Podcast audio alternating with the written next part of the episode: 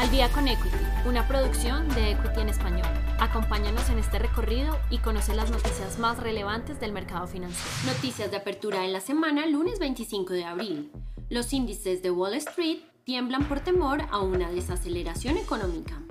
En la primera jornada del mercado de la última semana de abril, el Dow Jones presentó una caída de 215 puntos, ocasionado por el aumento de los casos de contagio de coronavirus en China, lo que podría generar una desaceleración en la economía mundial. Mientras que el S&P 500 vivió una caída de 0.8%, siendo esta la tercera semana en donde las cotizaciones mantienen contracciones, luego que las empresas energéticas fueran las más afectadas ya que los inversionistas han liquidado sus acciones más riesgosas para poder comprar bonos del Tesoro americano. El índice Nasdaq, por su parte, presentó una pérdida de 0.18%. No obstante, esta semana las empresas Microsoft, Apple y Alphabet presentarán sus informes de ganancias del primer trimestre, resultados que pueden impulsar al índice tecnológico a lo largo de la semana. Nuevos casos de coronavirus en China limitan la demanda de petróleo. El mercado petrolero, por su parte, mantiene contracciones debido a la disminución de demanda de petróleo por parte de China. Desde el cierre en Shanghai, la demanda de petróleo tuvo una caída de 1.2 millones de dólares por barril al día. El miedo de los inversionistas se centra en la posibilidad de que Beijing podría aumentar sus restricciones si no llegan a controlar el aumento de los casos de coronavirus, hecho que ha generado una caída del 3.19 en los futuros del WTI contracción que mantiene las cotizaciones sobre los 98.81 dólares, mientras que las cotizaciones de petróleo con referencia a Brent presentan devaluaciones de 3.85%, contracción que lleva a los precios del crudo sobre los 102.54 dólares por barril.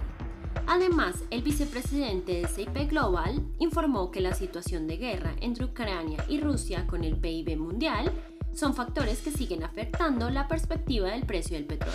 Dólar llega a los 3.900 pesos colombianos. El peso colombiano, por su parte, mantiene fuertes contracciones frente a un dólar estadounidense completamente dominante en la primera jornada de la última semana de abril donde el aumento de demanda por parte del dólar estadounidense por los nuevos niveles de aversión al riesgo. Actualmente las cotizaciones del dólar peso mantienen apreciaciones de 4.02%, siendo este uno de los mayores crecimientos presentados en el año, al punto de que el par exótico se consolida sobre los 3.936 pesos por dólar.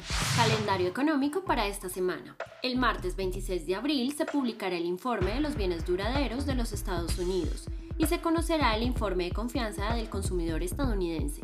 Adicional a eso, el informe de inflación de Australia. El miércoles 27 de abril se conocerá la política monetaria por parte del Banco Central de Japón. El jueves 28 de abril, el informe del Producto Interno Bruto trimestral por parte de los Estados Unidos, junto al informe de solicitudes de subsidio del desempleo a la misma hora.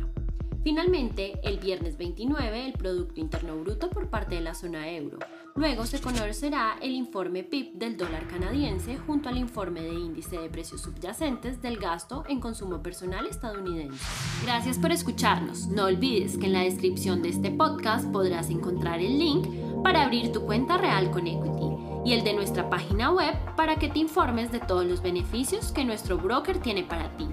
Adicional a esto, si quieres aprender de todo este mundo, no olvides registrarte semana a semana a nuestros eventos gratuitos como webinars y lives. Encuentra toda esta información en nuestra cuenta de Facebook y también en nuestro canal de YouTube para que no te pierdas ni un solo minuto de nuestras transmisiones. Si te gustó este episodio, no olvides seguirnos, compartir con tu red y escucharnos todos los lunes y viernes de apertura y cierre del mercado financiero. Esto fue Al día con Equity. Nos escuchamos en el próximo episodio.